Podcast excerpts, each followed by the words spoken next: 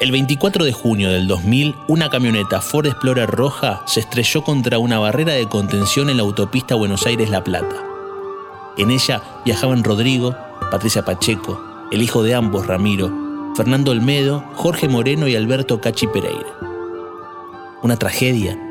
¿Un accidente? ¿Una conspiración? ¿O un intento de amedrentamiento que se convierte en un atentado? Fueron, son y serán muchas las especulaciones e hipótesis sobre lo que sucedió. Ahora vas a escuchar a quienes estuvieron esa noche. Y cuando te morís creo que pasás a ser mejor de lo que eras, porque dicen, pobre, mira vos, qué buen pibe que era, qué chico bueno, todo lo que hizo, todo. Antes eras una cagada, todo. Pero no, ahí pasa a ser bueno todo. Entonces ahí pasa a ser el idolatrado. O sea que si soy ahora esto, imagínate cuando me muera, los discos que va a vender magenta, las cosas, y yo no voy a ganar un mango porque yo le voy a estar, le voy a estar contando en el sobre todo ese de madera que voy a tener. Así que, no, es así. Bienvenidos y bienvenidas a Rodrigo, la leyenda continúa, un podcast documental en donde conoceremos vida y obra de Rodrigo Bueno, el Potro, uno de los mayores exponentes del cuarteto cordobés e ídolo popular de Argentina. Soy Juan Paya y en esta docuserie vamos a estar mano a mano con quienes lo acompañaron a lo largo de sus 27 años. Episodio 4. La leyenda continúa.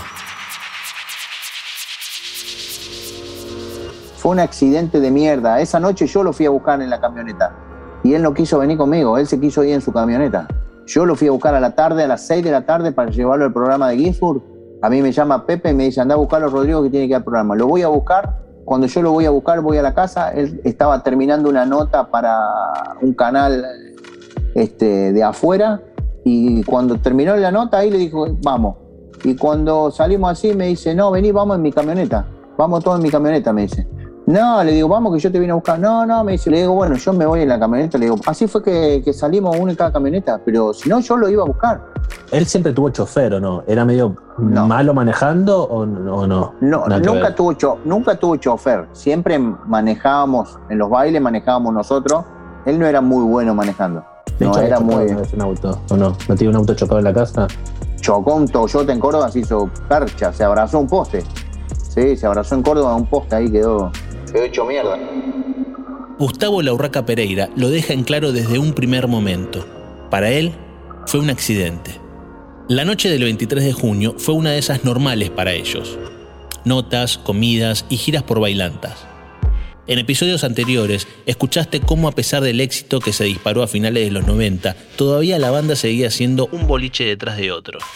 Yo iba con el que es ahora padre del de Tiago Grifo, iba con el gringo Ariel y con, con otro cuñado, con mi cuñado, que, o, sea, que era tío también de Rodrigo, que es hermano de Beatriz, porque Rodrigo le estaba por, producir un disco, el gringo Ariel, entonces por eso había viajado y, es más, andábamos en la camioneta de la bomba tucumana, lo había prestado el gringo y, íbamos en esa camioneta, porque en esa época ya empezaban, viste, que, que, que le iban a hacer algo a Rodrigo, viste, que yo, se corría toda esa bola, entonces los músicos se fueron por un lado y nosotros, no, Vocero nos hizo venir, ir por otro lado. Entonces venía la camioneta de Rodrigo y nosotros nada más. Los músicos habían, no sé por, qué, por dónde se habían ido. Por eso es que bueno, sé todo, todo lo que pasó. Y, ¿Y por qué se corría esa bola? ¿De, dónde salía? Como que Rodrigo molestaba porque, porque como la cumbia como que estaba perdiendo espacio, le estaban dando mucha bola de cuarteto, empezaba a laburar Banda 21, empezó a laburar Cachumba en Buenos Aires, entonces medio como que estaban desplazando la cumbia y bueno, obviamente que le molestaba a la gente que manejaba la cumbia, los representantes, todo eso.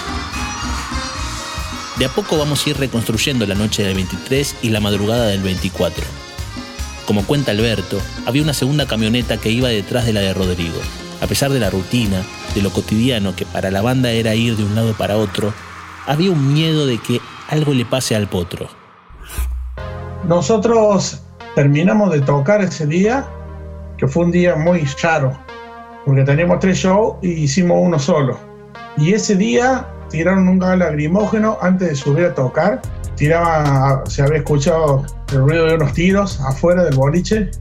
Y fue muy raro, la verdad que fue una noche, no, no fue una noche normal a todas las otras. Fue algo raro, algo raro. Nosotros veníamos a hacer una gira en, todo el sur.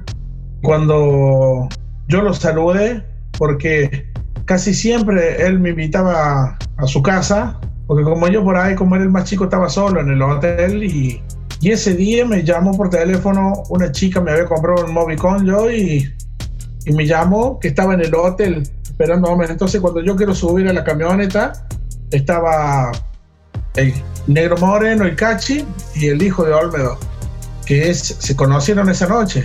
Y atrás, en el lugar donde yo me sentaba en el colchoncito ese de atrás, estaba la batería que le había comprado Ramiro.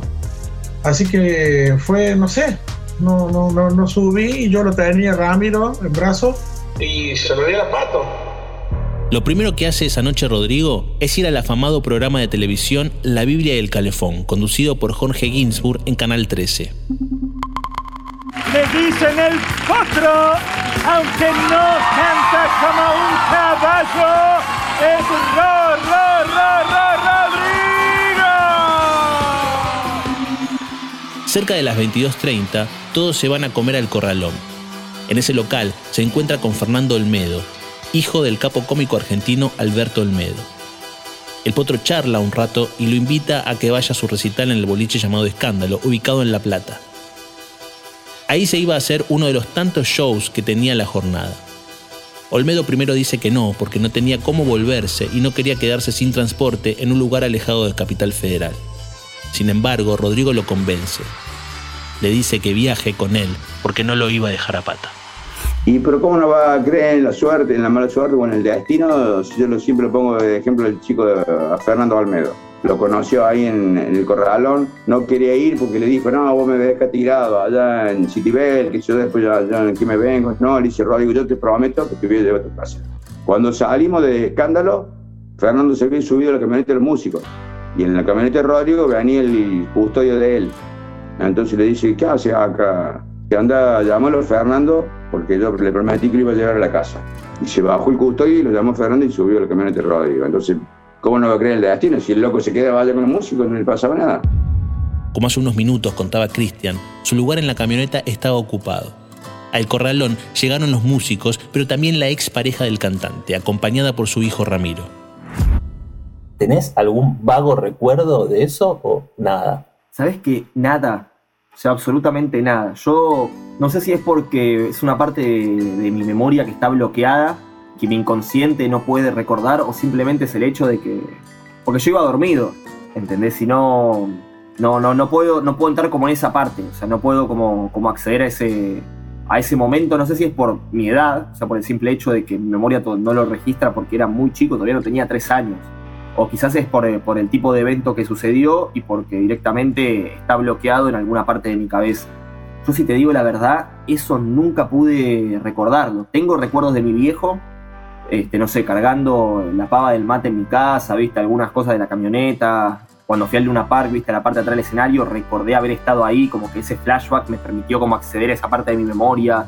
Pero bueno, yo quizás no sé cómo acceder a esa parte, no sé si tendré que ir al lugar del hecho, ¿viste? Pero son momentos en los cuales yo tengo que ir puntualmente descontracturado de la cabeza y tengo que ir ahí a pasar el día, ¿viste? Y yo siempre tuve como eso pendiente igual, me gustaría estar ahí, tomarme unos mates sentado, ¿viste?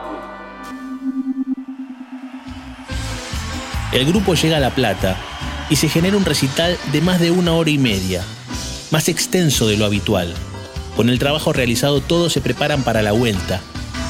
Y ahí sucede lo peor el día del accidente hubo un montón de hechos que pasaron, pero eso que tiraron tiros en el baile, todo eso fue mucho antes que nosotros llegáramos por problemas que hubo en el baile, que nosotros no teníamos nada que ver, ni nada. Puta casualidad, porque si no pasaba el accidente, nadie iba a decir de los tiros, nadie iba a decir de los gases lacrimógenos. Cuando nosotros salimos del baile, como ellos no conocían mucho el camino, yo lo vengo guiando.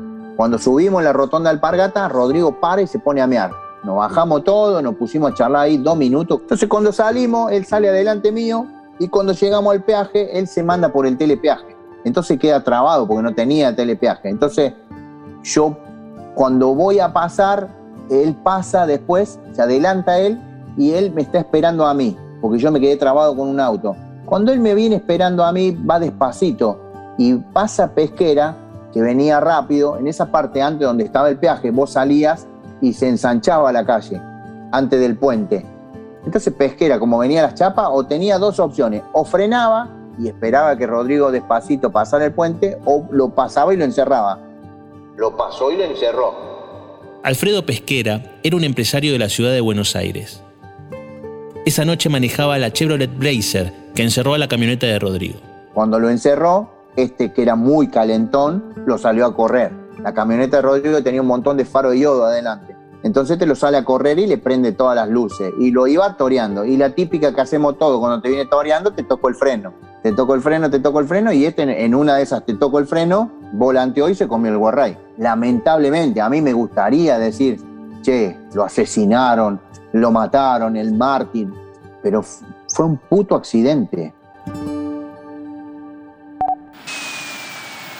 Muchas personas, como Gustavo, están convencidos de que fue un accidente.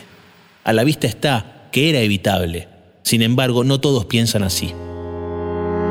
¿Tenés alguna teoría ya o una opinión formada de lo que pasó con Rodrigo en el accidente? ¿Cuál accidente? Bueno, lo que pasó. Ya te contesté. Con la pregunta ya te contesté. ¿Cuál accidente? Para Teddy, no hubo tal cosa como un accidente. Lo que yo te puedo decir, no te puedo decir el autor intelectual de esa jugada, que espero que Dios este, lo ilumine en el momento que tenga que hacer un juicio final, ¿no? Pero sí te puedo aseverar con toda claridad que no fue un accidente. Porque yo sé muy bien cómo manejaba Rodrigo, así que no fue un accidente. El tipo lo pasa y le clava los frenos.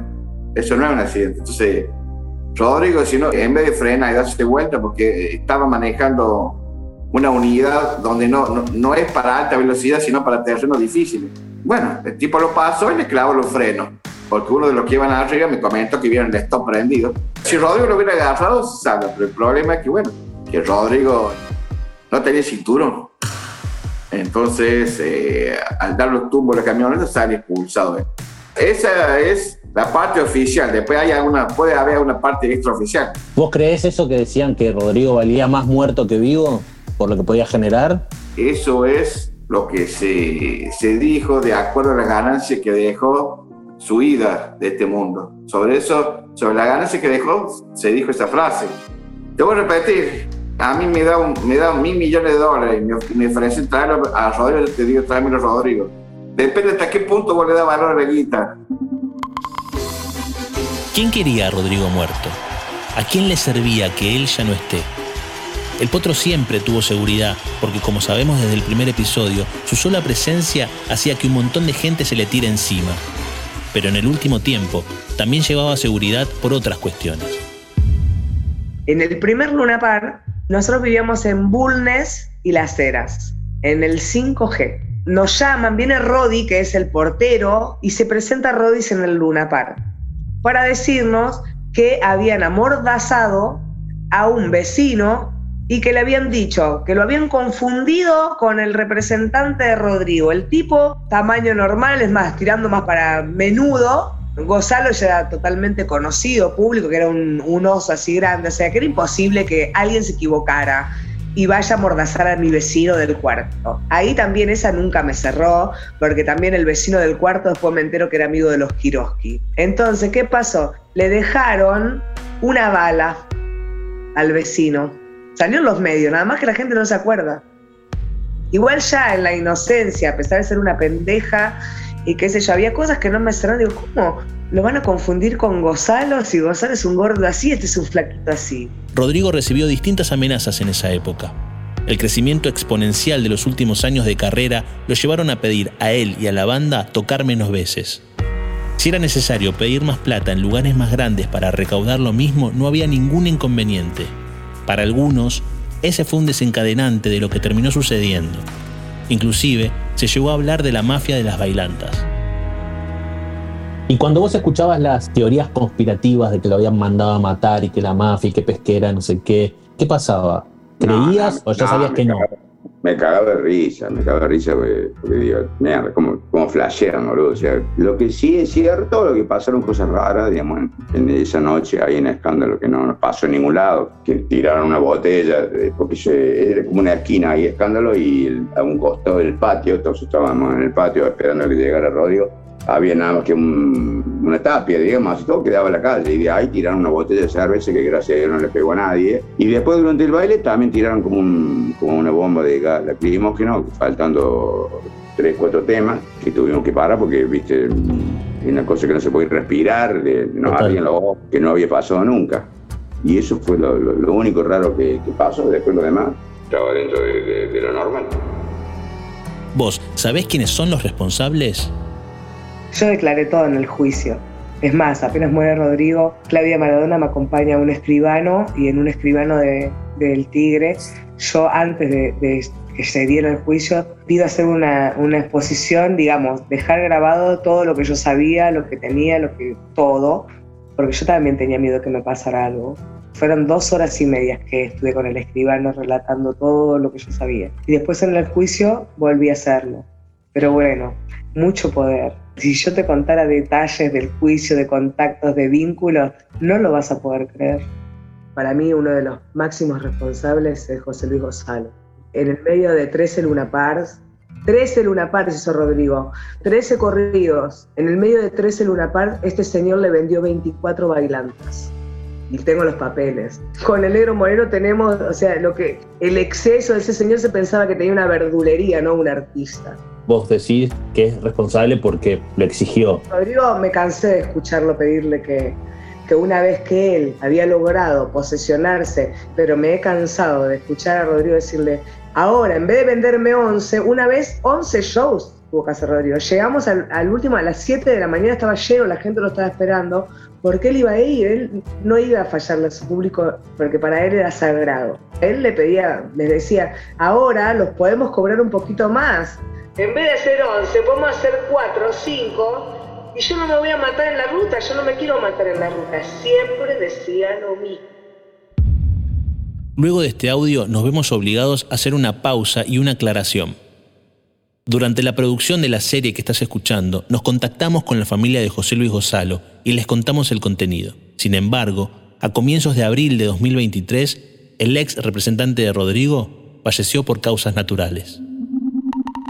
Cuando quisimos cambiar eso, cuando quisimos cambiar la forma, la forma de, trabajar después de Luna Park, como que dejamos de lado el circuito de la bailanta, entonces empezaron a tirar la bronca la gente de la bailanta. Claro, ahora porque, qué sé yo, hacen una para, hacen un evento grande, cobran más cara la entrada, apuntan a otro público, porque Rodrigo había llegado a, la clase más alta, digamos, de gente, había abarcado no solamente la gente de la bailanta, sino gente de, mucho poder adquisitivo. Entonces, como diciendo, bueno, claro, se creció y olvidó, se olvidó de dónde salió, de sus comienzos. Entonces, justamente ese fin de semana que, que pasó lo que pasó, nosotros volvimos a hacer de vuelta también el circuito de la baile.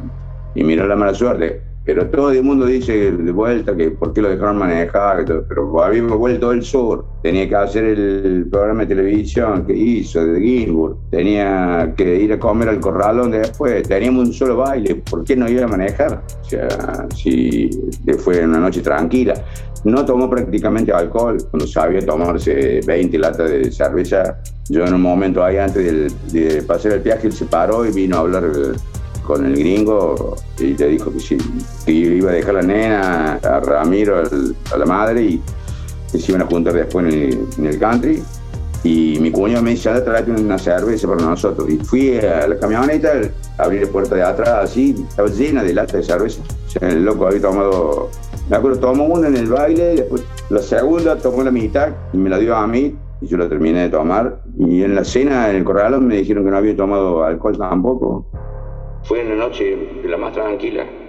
Cuando sucede un hecho trágico como este, hay que pensar en los detalles. Siempre me pregunté dos cosas. La primera, ¿por qué manejaba Rodrigo? Y la segunda, ¿por qué manejaba Rodrigo? Aunque sean iguales, tienen connotaciones distintas. Con la primera me refiero al hecho puntual de conducir.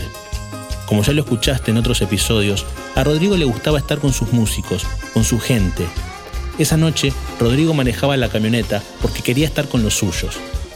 Era parte de su personalidad y de su humildad estar en esa posición dentro del vehículo, siendo uno más. La segunda pregunta es sobre la necesidad de estar toda la noche girando, a pesar de la popularidad que tenía el potro en ese entonces. Eso no lo puede explicar nadie. Sobre los Kirovsky y todos los rumores a su alrededor, le preguntamos a Beto sobre el accidente y sobre si Rodrigo realmente fue más rentable luego de su fallecimiento.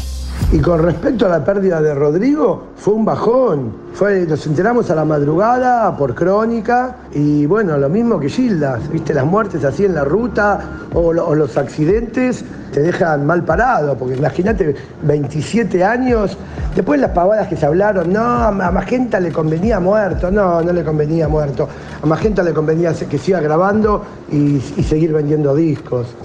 Y con respecto a las denuncias en contra sobre el accidente, jamás hubo ninguna denuncia en la justicia. Apareció un personaje que le hacía páginas web a mi hermano, que se llama Pablo Sicarelli, que abrió una cuenta de TikTok y empezó a, a denunciar, llamarle denunciar, ¿no? Hablar por TikTok que sí, que los Kiroski mataron a Rodrigo, que esto, que el otro, y le inició una, acción penal. Primero nos costó un montón no- notificarlo, porque tenía tres domicilios en Santa Fe y no recibía nada. Bueno, después lo pudimos notificar, porque era presidente de acá de una asociación de periodistas libres en la calle Avenida de Mayo, lo pudimos notificar y se notificó y, y a la primera audiencia ya no fue. Se conectaron dos jueces, el defensor oficial, nosotros y él no fue. Así que bueno, hay que tomarlo de quien viene. Tachi estaba en la camioneta ese día. ¿Alguna vez se dijo lo que pasó realmente? ¿Eso trascendió en algún momento? Porque siempre fue como una nebulosa todo, todo ese asunto No. del accidente. No trascendió, pero nosotros hablamos, Cachi nos contó después de muchos años, ¿eh? un accidente pelotudo. O sea, no es que lo mandaron a matar, como se decía. A ver, vos te pones a pensar, si vos lo querés mandar a matar a Rodrigo, lo vas a matar en el momento que estás con toda la gente. Rodrigo se iba a la casa que vivía en el Bot Center, en Tigre, se iba solo a la casa. Lo agarraba solo. Lo vas a querer matar delante de todos. Con Cachi Pereira no pudimos hablar para este documental, pero su historia, sus recuerdos, se los contó a sus amigos y familiares. Gustavo volvió al mediodía, me acuerdo, que ahí fue cuando yo veo, pregunto todo, y le digo, ¿qué pasó? Llegó con una crisis llorando, empezó a romper todo, a romper todo, todo, el placar, o sea, le había agarrado una crisis de nervios, y le decía, calmate un poco, bueno, hasta que después que descargó, viste, bueno, me puedo contar, y que nada, que habían estado bien en la noche, ahí adentro de la combi iba mi cuñado, él te lo cuenta, el cachi, hablaron muchas pavadas, viste, Siendo tu cuñado, hermano de Gustavo y teniendo confianza con vos, ¿qué te contó Cachi? Bueno, él te cuenta después de un tiempo largo, ¿no? De años, te dice lo que él vivió en ese momento. Él te dice que iban re bien, matándose de risa, era toda alegría, chiste, Rodrigo re buen humor, bueno. Y después, bueno, pasó eso que lo sale a correr y en, en esos instantes dice que Cacho no entiende cómo la camioneta pega vueltas, a él le pasan latitas de cerveza, las cosas de la batería del nene, y él tiene un recuerdo que, por ejemplo, estaba el negro moreno, digamos, la camioneta de costado, ¿no? El negro moreno con su espalda rozando en el asfalto, Cachi arriba de él, todos de espalda, ¿no? Al asfalto. Cachi agarrado de un parante, no se acuerda de qué de la camioneta, y el negro moreno diciéndole, negro no doy más, negro no doy más, me suelto, no te sueltes, le decía Cachi, no te sueltes. La camioneta se iba deslizando de costado por toda la autopista. Eh, no doy más, no doy más, y el negro moreno se suelta. Cuando el negro moreno se suelta, el Cachi vuelve a acomodarse un poco más dentro de la camioneta, o sea, ya no tenía el peso del que se iba agarrando. Bueno, nada, el negro moreno, todos te dicen que él, el pie lo tenía acá al lado de la oreja, así, ¿viste? Y bueno, el Cachi, raspones, todas cosas feas, horribles, que fueron, fueron segundos. Y cuando para la camioneta, lo van a ver a Rodrigo y Rodrigo estaba muerto en el acto. El informe forense dice que Rodrigo murió de una hemorragia cerebral ocasionada por un traumatismo cráneoencefálico. Él viajaba sin cinturón de seguridad y cuando la camioneta colisionó contra la contención, salió despedido del vehículo. Yo venía en la camioneta a 200 metros, vi toda la nube de polvo y yo apenas lo vi ya me di cuenta que él estaba muerto. No te das cuenta de nada, No, de no nada. caes. Fue algo que, que- que fue toda una vorágine terrible. No es que tocamos madera, no, nos pasa a nosotros hoy en día que somos simples mortales, que te pasa eso y terminaste de, de enterrar a tu ser querido y te vas a tu casa solo, a pegarte la cabeza contra la pared, a recordar, a llorar. Esto no, se murió Rodrigo y siguió el quilombo todo el día y estaba todo el día metido en el quilombo y era un quilombo, Claro, y quilombo, claro. y quilombo, y quilombo. No te daba respiro para decir, paro dos minutos a llorar y a aflojar. Una vez sucedida la tragedia, los medios de comunicación se empiezan a acercar. Crónica Televisión es el primero en llegar al lugar, y de esa manera fue como nos enteramos la mayoría. ¿Y te acordás dónde estabas, dónde estabas o qué estabas haciendo cuando murió Rodrigo? trabajando. Estaba en Fantástico, madrugada de Fantástico. Estaba colocado Crónica TV. Beto tenía un televisor que estaba siempre puesto Crónica. Y yo entro a la oficina y me dice, ahora van a poner una noticia, no te vayas, quédate acá, quiero que lo veas. Y me quedé ahí, Beto ya sabía, ya le había avisado y hablado con Pepe. Ya estaba avisado. Sale a los dos segundos la placa roja, dando a conocer, murió Rodrigo. Leonardo Luca, locutor y ex conductor de Tropicalísima, estaba en su lugar de trabajo. Lamentablemente no era la primera vez que recibían una noticia de ese tipo. No le dijiste al público, no, no diste la noticia. No, no, no. No, no, se me pidió si me animaba a hacer las cosas y dije, no, ni loco. Por eso mismo te digo que yo salí del baile, me retiré y la gente me preguntaba, yo no ni siquiera salí al escenario. Sí me ocurrió algo parecido, lo recordé y lo tuve bien presente, que fue cuando falleció Gilda. El día que fallece Gilda, que también fue una coincidencia en la noche de baile, un fin de semana, me piden que diga en el boliche, salga en el escenario y dé esa noticia. Y yo quedé como diciendo, ¿qué tiene que ver esto con la gente que vino a divertirse? Tenía ya la experiencia de haber tropezado dando una noticia en un baile que me parecía que no tenía nada que ver, por eso no volví a tropezar con la misma piedra con lo de Rodrigo, aparte me costaba creer la noticia. Hoy están lamentando la pérdida de una compañera. De la mejor, me Sí, acá. yo creo que la mejor del el, el mejor exponente femenino de, de la música que hacemos nosotros, creo que aparte como Gilda la mejor. Gilda, sí, Sí, sí, aparte un excelente profesional y, y Muy buena la mejor cantante. creo.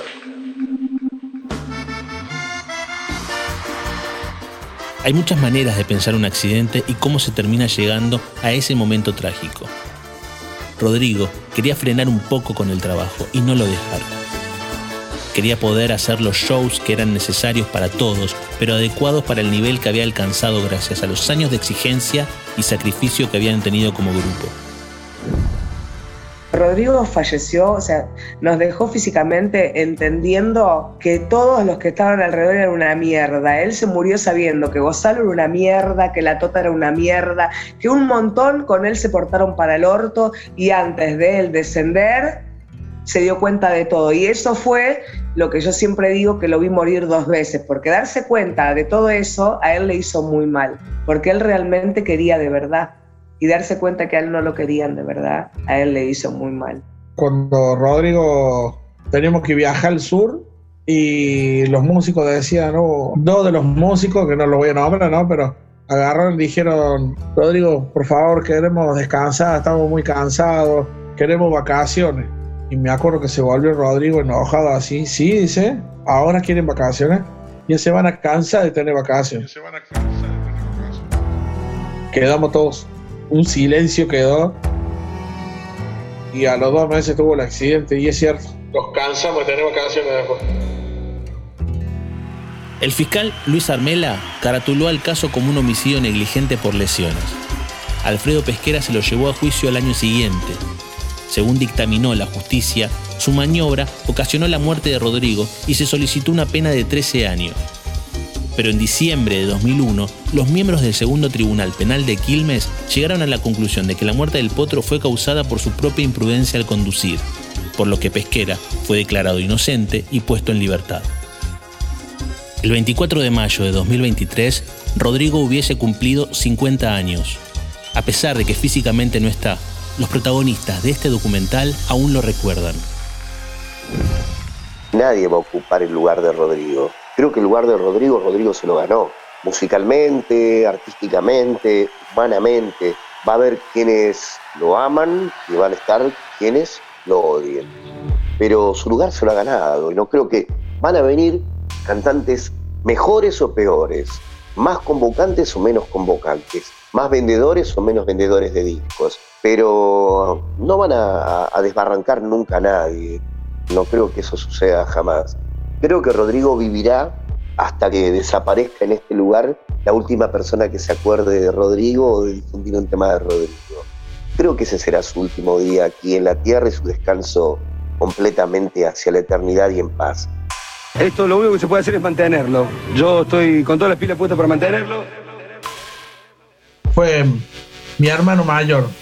Fue mi, mi hermano mayor el que me aconsejó para todo, el que me, me dijo esto sí, esto no. Y el que me dio un abrazo cuando cumplí los 18 años y estábamos los dos solos en Buenos Aires porque no conseguimos avión y la pasamos juntos. Fue todo. Ese fue Rodrigo para mí. Sacrificamos un montón de cosas. Sacrificamos este, muchos, muchos años de estar fuera de casa, de, de no estar cerca de los, de los, de los queridos. Nadie va a ocupar el lugar ese que dejó Rodrigo por la impronta que tenía, por la forma que tenía. Hay un dicho que dice, llegar llega cualquiera, hay que saber mantenerse. Y yo pienso que Rodrigo llegó y peleaba todos los días por mantenerse allá arriba. Todos los shows no eran iguales a Rodrigo. Si vos te- yo te pongo ahora 10 videos de Rodrigo de distintos shows, ninguno es igual.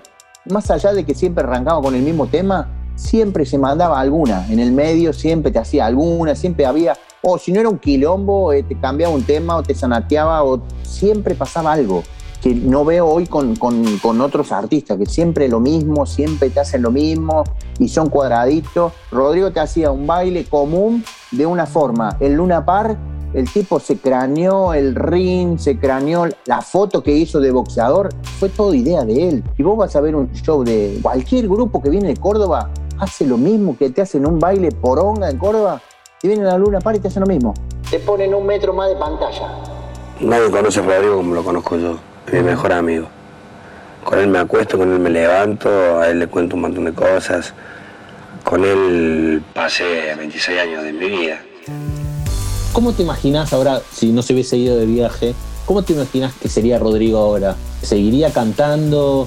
Porque ahora las redes sociales en ese momento no estaban, pero ¿te lo imaginás activo en las redes sociales, tipo influencer? ¿Cómo, cómo te lo imaginas? Te contesto esta pregunta con, con la idea que tenía Emilio Estefan, bueno, porque íbamos a grabar para él. Emilio. Estefan quería, quería hacerlo el Luis Miguel del cuarteto. Así que ahí saca tus conclusiones de cómo yo me lo imaginaría. Me lo, me lo hubiera imaginado, no un segundo Luis Miguel, un primer Rodrigo Bueno. Me lo. A esta hora, Rodrigo no tendría techo. Estaríamos haciendo New York, Kansas, Indiana, Washington. Esa es la salida que estaríamos haciendo. ¿Qué otro sueño si te queda por cumplir grosso? Que vos digas, El llevar un día el cuarteto al Madison Square Garden, por ejemplo. pero no. eh, nada menos. Cumplió su misión y se fue. Se fue bien eh, con todos los laureles. De eso me da orgullo. Quiere decir que el Rodrigo que nosotros conocimos se fue bien con todos sus laureles. ¿Estaría vigente hoy, crees? Sí, muchísimo. Yo siempre me pregunto, ¿alguien se imagina lo que sería Rodrigo con Facebook, con Instagram, con Twitter? Sí, estaría muy vigente. Y me atrevería a decir que no existiría la cumbia villera.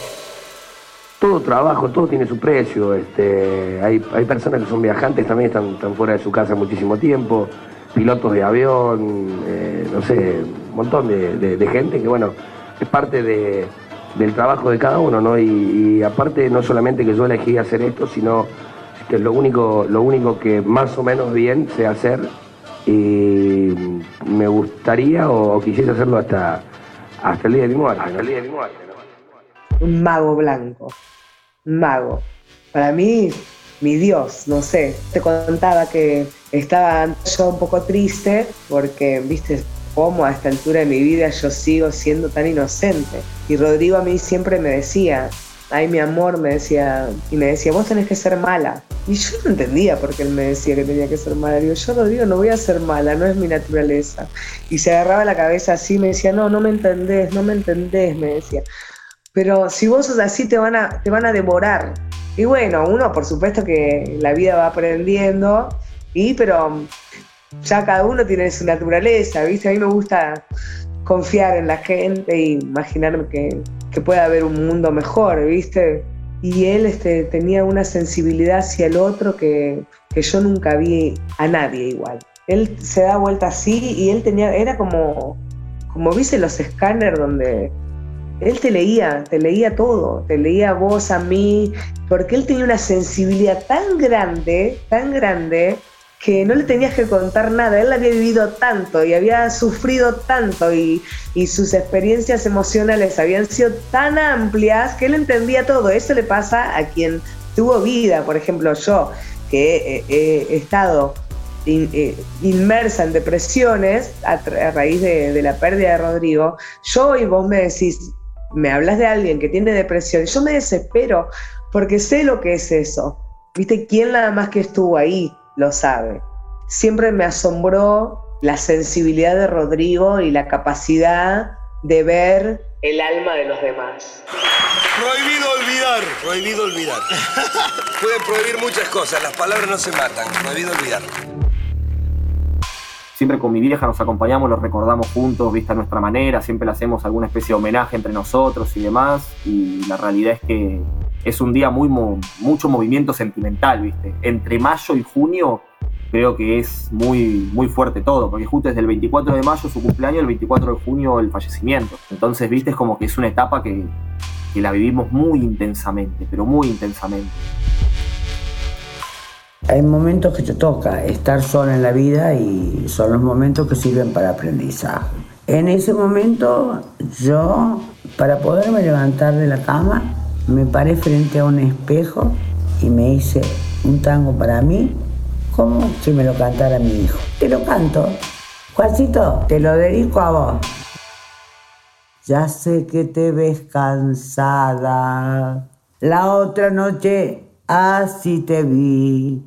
No quiero verte tan triste si hasta un hijo no perdiste cuando fuerte te pusiste para no dejarlo ir. extraña de vos, mamita, que hoy te sientas desgastada.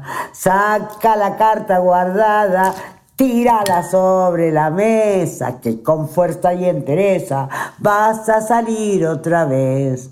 Y así salí.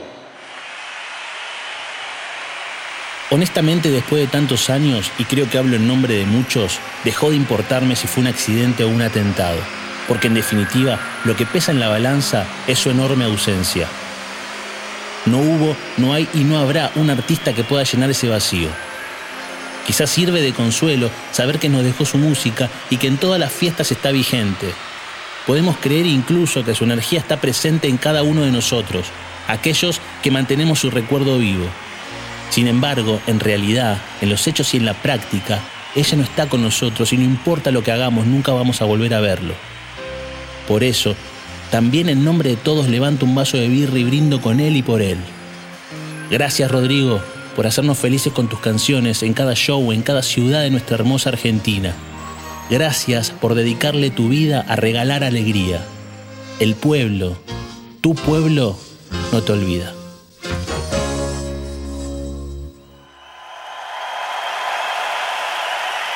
Idea, Juan Paya y Gustavo Pereira. Narración, Juan Paya.